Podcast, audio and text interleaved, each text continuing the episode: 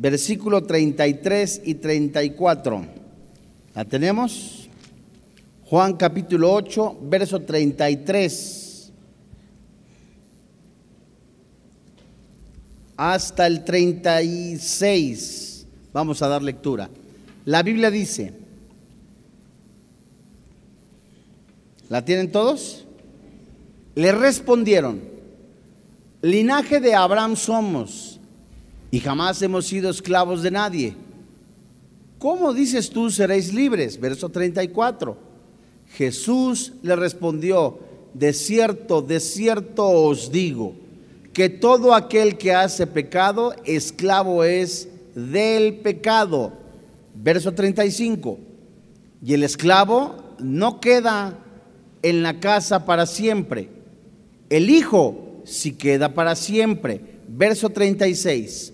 Así que si el Hijo os libertare, seréis verdaderamente libres. Santos amados hermanos en la fe, de modo indignante, los judíos insistieron en que ya eran libres y rechazaron la oferta de la salvación de Jesús. Versículo 33. Le respondieron, linaje de Abraham somos, jamás hemos sido esclavos de nadie. ¿Cómo dices tú? Seréis libres. Amados hermanos en la fe, seguramente ellos se referían a la libertad, no a la, a la libertad y no a la política, porque habían sido esclavos en Egipto, Asiria, Medopersia, Grecia, Siria y por último en ese momento en Roma. La seguridad en su identidad, el linaje de Abraham, les daba confianza en que aun cuando tenían una atadura pagana, eran espiritualmente libres en lo nacional. Pero amados hermanos en la fe, la libertad a la que Jesús se refería no se deriva de la libertad racial y religiosa. Pablo escribió en la carta a los romanos en el capítulo 2, versículo 28 y 29. Vamos a leer tres pasajes en donde eso es muy interesante porque aquí vamos a empezar a ver que el Espíritu Santo nos muestra algo hermoso en donde la salvación no se hereda. La salvación no se tiene por pertenecer a un grupo religioso. La salvación no se tiene por pertenecer o ser de una determinada nacionalidad. Y los judíos decían, somos del linaje de Abraham. Descendemos de la línea sanguínea, sanguínea, de la línea del linaje de Abraham. Eso nos da a nosotros la salvación. Fíjese lo que escribe el apóstol Pablo en la carta a los romanos en el capítulo 2, verso 28. Pues no es judío el que lo es qué? Exteriormente. Ni es la circuncisión la que se hace exteriormente en la carne. Aguánteme aquí. Los ritos ceremoniales, amados hermanos en la fe, en una persona religiosa, hacen creer que esto tiene la salvación. Si me bautizo, soy salvo. Si pertenezco a un grupo religioso, soy salvo. Si ya me confirmé, soy salvo. De acuerdo a su opinión o su pensamiento carnal. Pablo les escribe, no es cristiano, por decirlo de esta manera, el que se comporta exteriormente, el que viene a la iglesia, el que participa de ritos ceremoniales, el que se circuncida, el que guarda el sábado desde el viernes a, las seis de la tarde empieza el sabbat y él lo descansa. Ese no es cristiano. No es cristiano ni es judío el que se comporta exteriormente ni el que carga la Biblia. La Biblia dice, ni es la circuncisión la que hace exteriormente en la carne. Es decir, ni son los ritos ceremoniales lo que te da la salvación. Nos enseñaban en algún momento cuando pertenecíamos a una religión que si nos bautizábamos, ya, ya éramos de esa religión, ya éramos salvos. No es cierto. Verso 29. Sino que es judío el que lo es, ¿en dónde? En lo interior y la sin circuncisión es la del corazón. Si nosotros leemos Génesis y comparamos lo que el apóstol Pablo menciona en la carta a la, a la, iglesia en Galacia, nos damos cuenta que él hacía la importancia de no judaizarse, de no hacer ritos ceremoniales o agregar a la salvación obras para completarla. Es decir, aún cristianos, amados hermanos en la fe, hace ocho días lo vimos, 85% de, eh, de personas que se dicen cristianas creen aún que, que no solamente Jesús, sino las obras salvan. Y ese es un error gravísimo. Seguimos. Sino que es judío el que lo es en lo interior. Y la circuncisión es la del corazón. Es cierto, esto forma parte del pacto. Eh, esta era una señal, acuérdate, este no era el pacto, esta era una señal, era una señal externa, como lo es un bautismo en agua. Una señal externa nada más, no da la salvación. Porque la circuncisión es del corazón. Al, al judío le recordaba que la circuncisión apuntaba cortar de tajo del corazón el pecado. Seguimos. La circuncisión es del corazón, en espíritu, no en letra. Acuérdate, esto es bien hermoso porque aquí habla del nacer por el Espíritu Santo. La vida que da el Espíritu Santo, hablo de la vida espiritual, del nuevo nacimiento, no en letra, es decir, no en el intelecto. La alabanza de la cual no viene de los hombres, sino de quién? Vamos a compararlo con Lucas capítulo 3, versículo 8. Amados hermanos en la fe, durante muchos años la, tradición, las religiones, las sectas, para controlar al ser humano, le dicen, si perteneces a nuestro grupo religioso, tú vas a ser salvo. Esa es una mentira. Si tú haces estos ritos ceremoniales o además haces lo otro o aquello, tienes la salvación y la vida eterna. Esa es una mentira. Solamente la salvación se encuentra en Jesús, el Hijo de Dios. Y la mentira que se habían creído los judíos, como hoy día muchos religiosos, es de que por pertenecer a un grupo religioso, por llamarse cristiano, por llamarse de tal denominación, se es salvo. No, amigo. Juan capítulo 1, versículo 12, ahorita lo vemos, vamos a ver Lucas. A los que creyeron y le recibieron, Dios les dio potestad de ser hechos hijo de Dios. Al final de este estudio veremos el versículo 13 de Juan capítulo 1, donde es algo hermoso en relación a la salvación. Continuemos con Lucas 3.8. Haced pues, ¿qué dice la Biblia? Frutos dignos de arrepentimiento. Y no comencéis a decir dentro de vosotros mismos tenemos a Abraham. Tenemos a Abraham por padre. Porque os digo que Dios puede levantar hijos a Abraham, aunque... Esto es muy interesante. Hacer pues frutos dignos de arrepentimiento. Si leemos Santiago, lo comparamos con este pasaje escritural, en donde Santiago dice, muéstrame tus obras, muéstrame tu fe. ¿De qué habla eso? De una conversión. Las obras evidencian a una persona nacida de nuevo. Las obras no salvan, pero sí las obras pueden evidenciar a una persona que ha nacido de nuevo. Ya no se emborracha, ya no fuma. En su corazón está eh, sincera, convencida de que el Espíritu Santo mora en su vida y por consiguiente, como fruto de esa preciosa salvación que el Espíritu Santo ha, dado a esa persona, Busca a Jesús, busca ser lleno del Espíritu Santo. El carácter del cristiano se convierte de acuerdo a lo que dice Gálatas capítulo 5, amor, paz, gozo, benignidad. Es decir, hay un cambio. Hacer frutos dignos de arrepentimiento. El cristiano está llamado a hacer frutos de arrepentimiento, obras de justicia.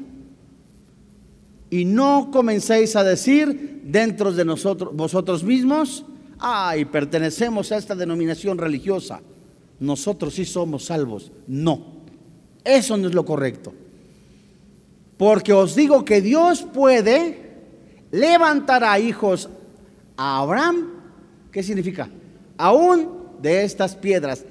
El Señor Jesucristo en el Evangelio del doctor Lucas estaba diciendo que aquellos que se consideraban de una línea genealógica hijos de Abraham, muchos de ellos no iban a ser salvos, pero aún de estas piedras se refiere a la misericordia, al amor, a la bondad de ablandar un corazón. Un corazón por muy duro que esté. Por muy, muy, muy duro, duro, duro, ira, contienda, amargura, rencor, resentimiento, en la misericordia de Dios, Dios puede quebrantar ese corazón. Y no es por pertenecer a un grupo religioso en lo cual hay esperanza o salvación, solo en Cristo Jesús. Vamos a Apocalipsis capítulo 2 en el versículo 9, en donde también el mensaje de Jesucristo, la revelación de Jesucristo,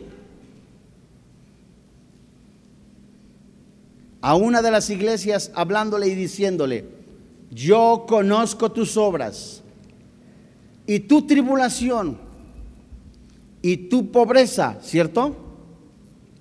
Pero ¿qué dice la Biblia? Pero tú eres rico. Y la blasfemia de los que se dicen que ser judíos no todo el que me dice Señor, Señor, entrará en el reino de los cielos. No todo el que se dice cristiano es nacido de nuevo. Dice, y la blasfemia de los que se dicen ser judíos y no lo son, Padre Santo. ¿Qué son? Sinagoga de Satanás. Viviendo en adulterio, viviendo en fornicación, robando, delinquiendo, haciendo cosas desastrosas ante los ojos de Dios y se llaman cristianos. No son cristianos. Cierto, seguimos teniendo tentaciones, seguimos teniendo pruebas, pero el Espíritu Santo que mora en la vida de una persona le lleva a animarle a abandonar el pecado. Cierto, hay cristianos que han caído, el Espíritu Santo los levanta no así cuando una persona persevera en el pecado. No así cuando una persona escucha el mensaje, lleva años en adulterio, lleva años en fornicación, lleva años en homosexualismo, lleva años viviendo para el pecado. Solo el Espíritu Santo puede dar evidencia si esa persona es nacida de nuevo, porque es el único que puede decir si somos hijos de Dios. Fíjense ustedes, regresamos a Juan capítulo 8, verso 34. Es decir, Jesús les estaba diciendo, no porque te llames judío, no porque hagas ritos ceremoniales, no porque vengas a la sinagoga cada ocho días, eres salvo. Juan 8:34, Jesús le respondió, es verdad, es verdad, amén, amén. Es como se puede traducir también. La frase de cierto, de cierto, lleva al corazón del estudiante, al espíritu del estudiante, en ese énfasis en que ponga más atención. Ah, ¿qué nos está diciendo el Señor? Jesús le respondió, de cierto, de cierto os digo, que todo aquel que hace pecado es esclavo del pecado. No me quites ese versículo. La palabra hace esta palabra se considera como a una persona que permanece en pecado. De manera continua está viviendo en pecado. Su vida es llena de impiedad, su vida es llena, vida llena de pecado y por consiguiente los fines de semana es tan bueno, es tan religioso como Jesús le dijo, sepulcros blanqueados. Por dentro se estaban echando a perder, por fuera estaban hermosos. Dios no ve la apariencia de afuera, externa, sino la interna. Jesús estaba confrontando a este grupo religiosos. Fíjense ustedes, ser esclavo. Esta palabra ser esclavo era totalmente bajo el control, estar o ser incapaz de librarse de uno mismo. El pecado es como un capataz cruel.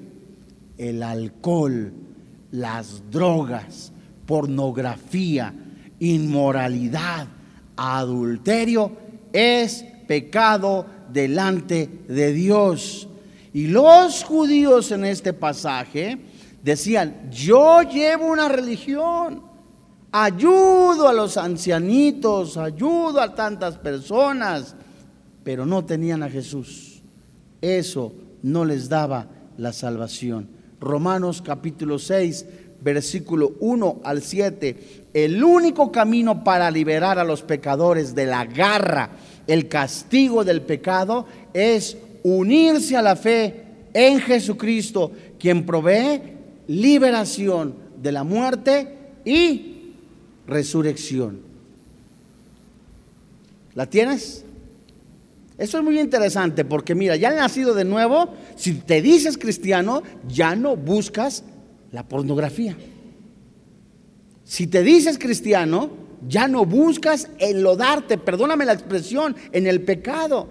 Dios mío, alguno dirá, me cuesta mucho trabajo. Es verdad, has cedido tanto tiempo, has concedido derechos. El pecado como una serpiente te ha empezado a enredar, pero en el momento que tú clamas a Dios con todo tu corazón, de una manera sincera, honesta, Señor, ayúdame, hay perdón en la sangre de Jesús. El cristiano ya no debe de vivir para el pecado. Pablo, Romanos capítulo 6.1, pregunta, ¿qué pues diremos? ¿Perseveraremos en el pecado para que la gracia abunde? Verso 2, contesta.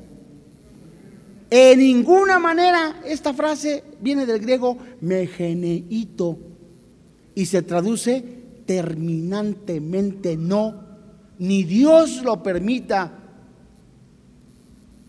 ni Dios permita en ninguna manera, jamás, porque los que hemos muerto al pecado, ¿cómo viviremos aún en él? Verso 3, ¿te das cuenta de la aclaración? Ya moriste al pecado.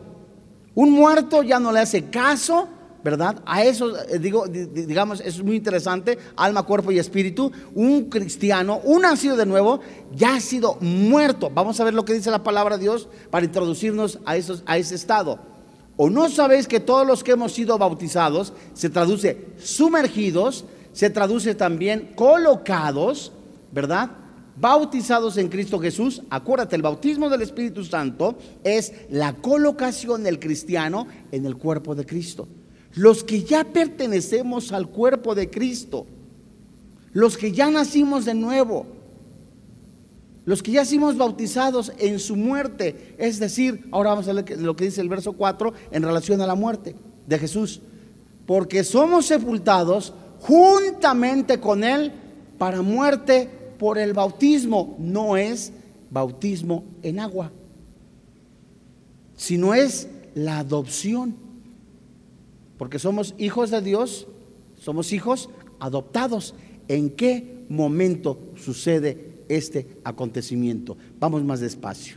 En el momento que yo veo mi incapacidad en el momento que yo veo, no puedo ser salvo ni por ritos ceremoniales, ni por asistir a una iglesia, ni por llamarme de alguna denominación religiosa, sino que ahora yo reconozco que el único que me puede dar vida eterna es Jesús. Ahí en ese momento el Espíritu Santo me concede el don del arrepentimiento y pasa algo precioso. Juntamente en el momento que Jesús estaba muriendo físicamente, su cuerpo, él recibiendo la ira de Dios, lo que apaciguó al Padre Celestial, el pecado, ahí juntamente con él muero, es decir, soy colocado a fin de que como Cristo, ¿qué dice? Resucitó de los muertos por la gloria del Padre, así también nosotros andemos en vida nueva.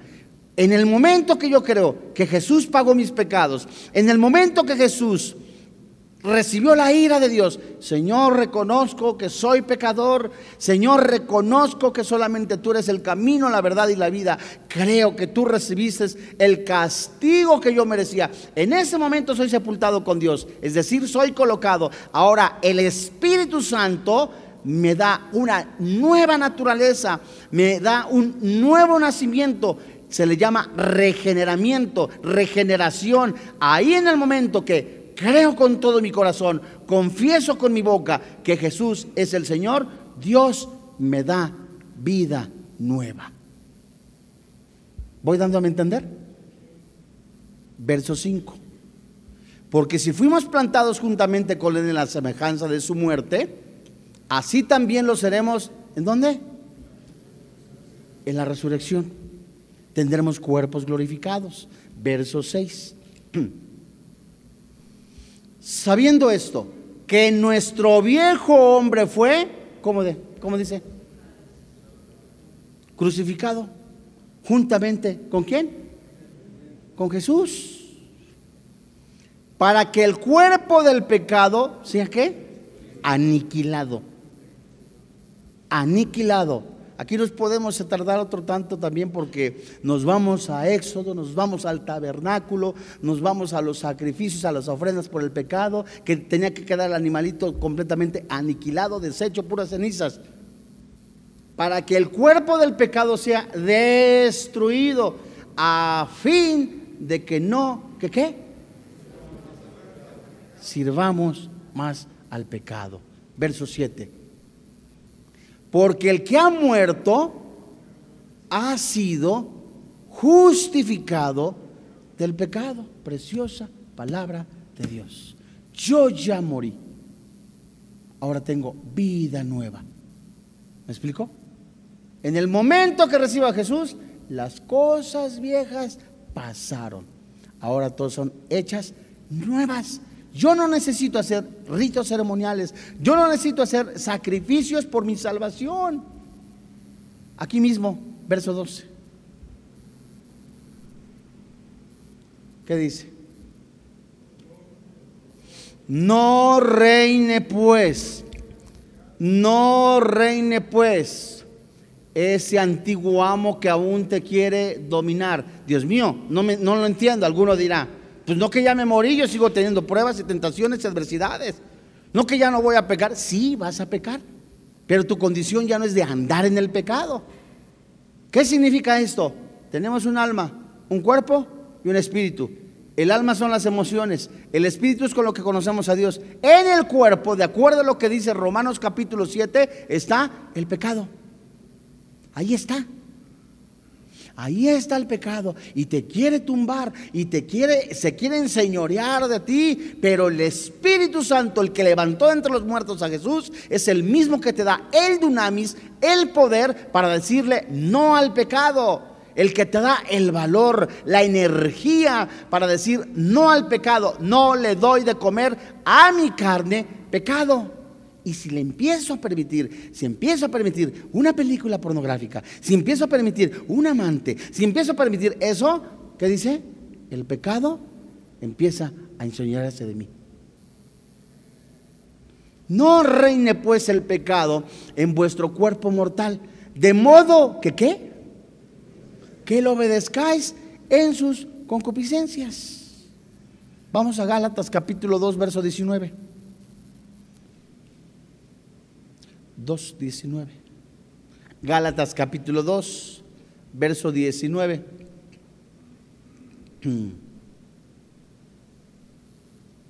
Y esto es muy interesante porque seguimos teniendo tentaciones, sí, pero no alimentar la carne hace morir la carne. Cuando el apóstol Pablo dice, no satisfagáis los deseos de la carne, hacer morir la carne se traduce que muera, se aniquile, no les des de comer. Entonces va perdiendo fuerza y el espíritu va ensanchándose en tu vida de tal manera que ya no ves pornografía, que de tal manera que ya no fumas, de tal manera que estás convencido de que ¿quién vive en tu corazón? En tu espíritu. Porque yo por la ley soy muerto para la ley, a fin de vivir para Dios, dice el verso 20. Con Cristo, ¿qué dice la Biblia? Estoy juntamente crucificado y ya no vivo yo, mas vive Cristo en mí. Y lo que ahora vivo en la carne, lo vivo en qué? En la fe. Es la fe, amados hermanos, lo que nos mantiene, lo que nos ayuda, lo que nos hace buscar a Jesús, lo que nos hace hechos hijos de Dios. Por la fe confesamos a Jesús como nuestro Salvador personal. Por la fe estamos seguros de que vamos a partir eh, de este planeta, vamos a ser raptados. O si antes morimos antes del rapto, vamos a estar eternamente con el Señor Jesús por la fe. Y lo que ahora vivo en la carne, lo vivo en la fe del Hijo de Dios, el cual me amó. ¿Y qué dice? Primer carta de Pedro, capítulo 2, verso 24. Fíjate, esto, es de veras hermosísimo. Mis delitos son ejemplos. Mis delitos, la inmoralidad, el pecado, Dios mío, la culpa. ¿Quién la llevó a la cruz? Jesús. Y en el momento que a mí me cae el 20 de esto, es para que yo esté gozoso, feliz. Dios mío, tengo vida nueva, ya estoy nacido de nuevo, mis pecados han sido perdonados. Ya la culpa no tiene que estar en mi vida. Dice Pedro, quien llevó él mismo nuestros pecados en su cuerpo sobre el madero. Allí, hermanos en la fe, fue descargada la ira de Dios en su carne la muerte cruenta, la muerte sangrienta, lo deforme que quedó al precioso rostro de Jesús, tipifican, nos enseñan lo destructivo que es el pecado. Y allí Jesús recibió el castigo que tú y yo merecíamos. Cuando nos caiga el 20 de esto, cuando empecemos a ver lo que Dios hizo en la cruz por nosotros, nos invitará realmente a tomar en serio la vida en santidad. Quien llevó el mismo nuestros pecados en su cuerpo sobre el madero, para que nosotros, estando muertos a los pecados, vivamos a la justicia y por cuya herida fuisteis sanados. Romanos capítulo 6, verso 22. En su lugar se hacían libres para ser siervos de Dios, es decir, Gálatas capítulo 5, verso 1, he sido llamado a ser libre, pero esa libertad no se tome como ocasión para hacer lo que yo quiera. Romanos 6, 22. Mas ahora que habéis sido libertados del pecado y hechos esclavos, siervos de Dios, tenéis por vuestro fruto, ¿qué? ¿Qué? ¿Cómo se dice? El cristiano tiene que estar ocupándose, convencido en su corazón de la santidad. No más telenovelas inmorales, no más pecado en tu casa, no más pornografía en tu casa, no más inmoralidad en tu casa, no más violencia en tu casa. Dios nos ha llamado ahora en una nueva vida, en esta nueva naturaleza, a vivir en santidad. Y como fin, ¿qué dice? Primer carta de Pedro, capítulo 2, verso 16. Es decir, el Espíritu Santo nos está confrontando. Alguno pensaba que por las obras tenía más, eh, más santidad. No, mi amigo. Es por la convicción que hay en tu espíritu de quien vive en tu corazón. Alguno pensaba que por las obras tenía la vida eterna. No, mi amigo. El único camino para llegar a Dios es Jesucristo. Alguno pensaba que por los ritos ceremoniales, las ofrendas que hacía, por lo que regalaba a, las iglesias, pensaba que tenía la salvación. No, mi amigo, solamente a través del sacrificio de Cristo en la cruz hay perdón de pecados y solamente quien te da la vida eterna, quien te hace nacer de nuevo, es el Espíritu Santo. Primera carta de Pedro, capítulo 2, verso 16. Como libres, pero no como los que tienen la libertad, como qué? Y era lo que les estaba diciendo Jesús a los fariseos. ¿Ustedes se consideran libres? Porque políticamente creen que son libres. Se consideran libres porque cumplen con los ritos ceremoniales. Pero ¿qué crees? Eres libre, eres esclavo de la inmoralidad, eres esclavo del alcohol, eres esclavo del pecado, eres esclavo de libertinaje. Y este mensaje es también para nosotros, amados hermanos en la fe, aquellos religiosos que dicen, yo no peco, yo no hago esto, eres esclavo, eres esclavo del fariseísmo, de la hipocresía, porque aquel que dice que no tiene pecado, la Biblia dice en primera carta de Juan, hace a Dios mentiroso, la verdad no está en él. Todos pecamos, pero no vivimos para el pecado, es diferente. Por eso usamos el jabón con todo respeto para mi Señor, en la noche de la palabra de Dios. Vengo a la palabra, me confronta, estoy en oración, estoy en comunión, Dios mío, es un ejemplo. hice esto, dije esto, perdóname Señor. Un genuino arrepentimiento a diario. Como libres, pero no como los que tienen la libertad como pretexto para hacer, ¿qué? Lo malo. Como la iglesia en Corinto. Somos salvos, somos cristianos. Ah, entonces, pues emborrachémonos, tengamos amante, hagamos lo que querramos, nadie se da cuenta. Uy, pues ya tengo la salvación. ¿Qué dice la Biblia? No lo uses como pretexto para hacer lo malo. Todo lo que hagas en lo secreto o en público va a ser valuado por el Señor Jesús. Puesto los ojos en Jesús, Hebreos capítulo 12, verso 2, el autor y consumador de la fe. Si tengo fe, que soy salvo, si de verdad, de verdad tengo a Cristo en mi corazón, mi conducta, mis obras tienen que ser justas, no para salvación, sino, Dios mío, ahora vive el Espíritu Santo en mí. ¿Cómo voy a buscar un amante, hermano santo, cuando el Espíritu Santo mora en mí? Eso me, debe de llevar a aborrecer el pecado. Primer carta de Juan, no, Juan capítulo 8, verso 35 y 36. Eso es muy interesante. Este versículo lo podemos dividir en tres. Fíjese, eso es muy precioso. Vamos agarrando que el Señor Jesús los confronta. Ustedes no son salvos porque son descendientes de Abraham, ¿cierto? Ahí ya los confronta Jesús. Y esta analogía tan hermosa que hace Jesús, también debe de hablar a nuestro espíritu. Fíjese, el esclavo no queda en la casa para siempre. Primer parte de este versículo. El hijo sí queda para siempre. Eh, segunda parte. ¿A qué se refiere esto? Veamos el versículo 36 y vamos a ir comparando poco a poco.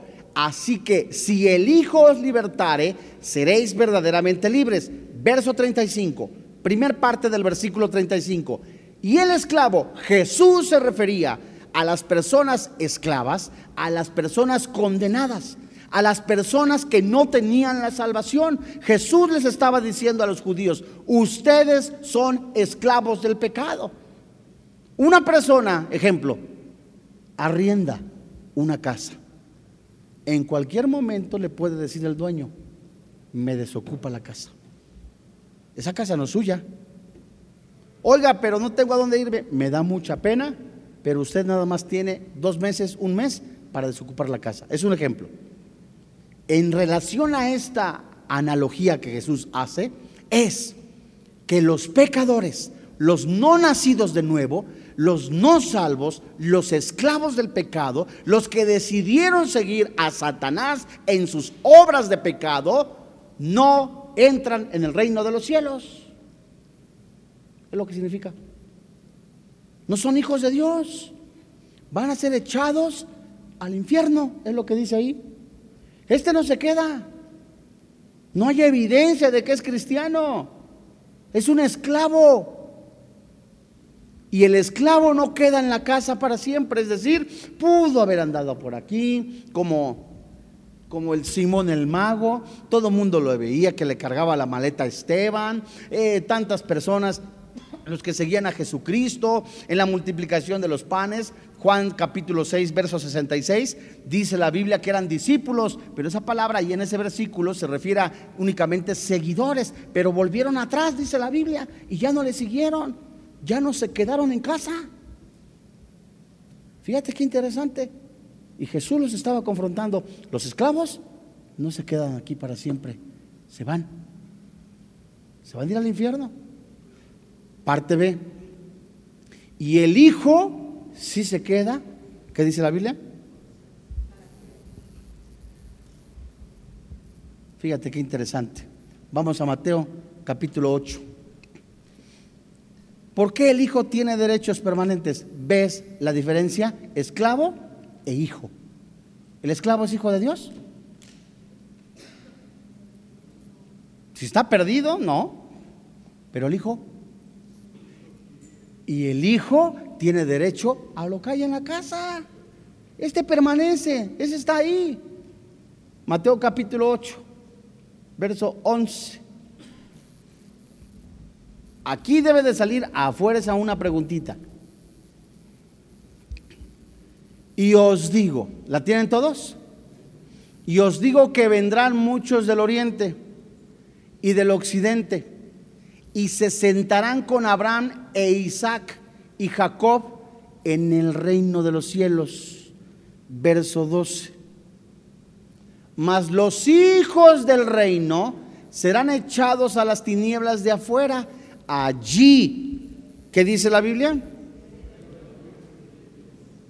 Allí será el lloro y el crujir de dientes. A ver, a ver, a ver, permítame tantito, alguno dirá. ¿Cómo que los hijos del reino? Los que se sentaron junto a Abraham e Isaac, ¿cómo que se van a ir al infierno? Pues no nosotros tenemos el reino. Espérame tantito. Vea Mateo capítulo 22, verso 13. Este reino se refiere a los que se consideraban salvos por ser descendientes de Abraham. Salvos porque nací en cuna cristiana, es un ejemplo. Salvos porque tengo 20 años en la iglesia. Y la salvación no es así, amado hermano, en la fe. No por pertenecer a un grupo religioso tienes vida eterna. El reino al cual se refiere era aquellos decían, pertenezco a Abraham. Mateo 22, 13. La nación hebrea, herederos físicos de Abraham, a eso se refiere, a los que se consideraban herederos físicos de Abraham. Ya tengo la salvación. No, mi amigo, no porque seas compadre del pastor vas a ser salvo de ninguna manera. No porque seas sobrino del pastor vas a ser salvo. No, mi amigo. Hay un solo nombre dado a los hombres en que puede ser salvo. Jesucristo, nuestro Señor. Mateo capítulo 22, verso 13. Entonces el rey dijo a los que servían, atarle de pies y manos y echarle a las ¿dónde? A las tinieblas de afuera. Es decir, este no es de nosotros. Átale, échale fuera. ¿En dónde? Allí será el lloro y el crujir de dientes. Muchas veces Jesús usó esta frase para describir el infierno. Y solo los que reciben a Jesucristo como el Hijo de Dios, no como descendientes de Abraham, los que reciben a Jesús, Juan capítulo 1, póngale cuidado. Juan capítulo 1, versos 12 y 13. Mira. Mas a todos los que le recibieron, ¿qué dice la Biblia? A los que creen en su nombre, acuérdate, a los que han depositado su vida, su confianza en Jesús, les dio potestad de ser hechos hijos de Dios. Verso 13, por favor, ponle cuidado, ponle atención. Verso 13, aquí también vamos a dividir en una, dos, tres en tres porciones la palabra de Dios. Este versículo, este versículo, fíjate qué precioso. Los cuales, habla de los que ya recibieron a Jesús como Salvador personal, ¿cierto? Los cuales no son engendrados de sangre. Subráyalo, primera parte. ¿A qué se refiere? Los que nacieron de nuevo, los que recibieron a Jesús, los que tienen vida eterna, no son salvos porque descienden de la sangre de Abraham, de Isaac o de Jacob. Ese ejemplo. Es lo que dice ahí. Los cuales no son engendrados de sangre, es decir, de la salvación, ni de voluntad de carne. ¿A qué se refiere la voluntad de la carne? Es, decir, el deseo personal en méritos humanos. Yo soy salvo, gracias a Dios, por lo tanto que he hecho, dice Efesios, no es por obras para que nadie se gloríe. Entonces, trazando este versículo en relación que Dios les dio potestad de ser hechos hijos de Dios a los que creyeron y le recibieron. Y son salvos no porque fueron engendrados de una línea genealógica, no por la voluntad de carne, es decir, no por obras humanas. Parte 3 o parte C del versículo 13 ni por voluntad de varón. Es decir, ¿a qué se refiere esto? Porque yo digo, tú eres salvo. Las famosas indulgencias, los famosos decretos, en donde si tú cooperas con mil millones de pesos, tienes la vida eterna. Es a lo que se refiere eso. Ni por voluntad, ni de voluntad de varón, es decir, ni ninguna otra relación, es decir, ni, ni, algún mandato humano, ni, ni algún mandamiento humano te da la vida eterna, sino que dice la Biblia, sino de Dios. Y Jesús estaba parado frente a ellos diciéndoles, la salvación no es porque eres católico, protestante, mormón, testigo de Jehová. La salvación es porque me recibas a mí, dice el Hijo de Dios. Cerca de ti está en tu boca y en tu corazón, que si confesares con tu boca que Jesús es el Señor, que Dios le levantó entre los muertos, serás salvo. La salvación no la vas a tener, te lo digo con mucho respeto, yendo de rodillas a algún lugar. La salvación no la vas a tener por guardar 50 días de ayuno. No, la salvación la vas a tener porque en su misericordia, en su bondad, Dios te ha concedido el don del arrepentimiento.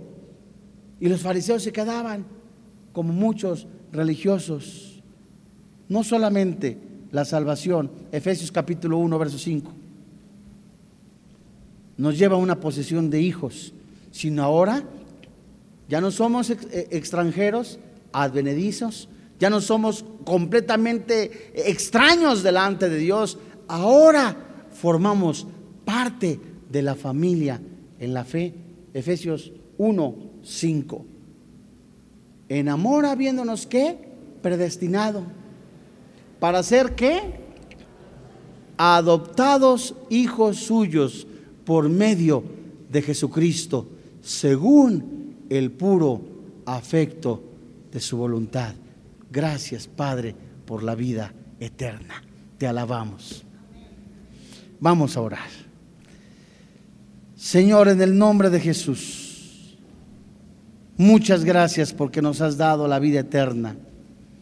Con tu sangre nos has comprado, Jesucristo.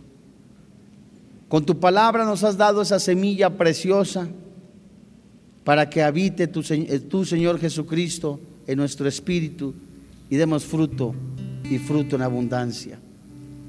No seas cristiano el que se comporta de una manera exterior, sino que el que verdaderamente ha confesado a Jesucristo como su Señor y como su Dios.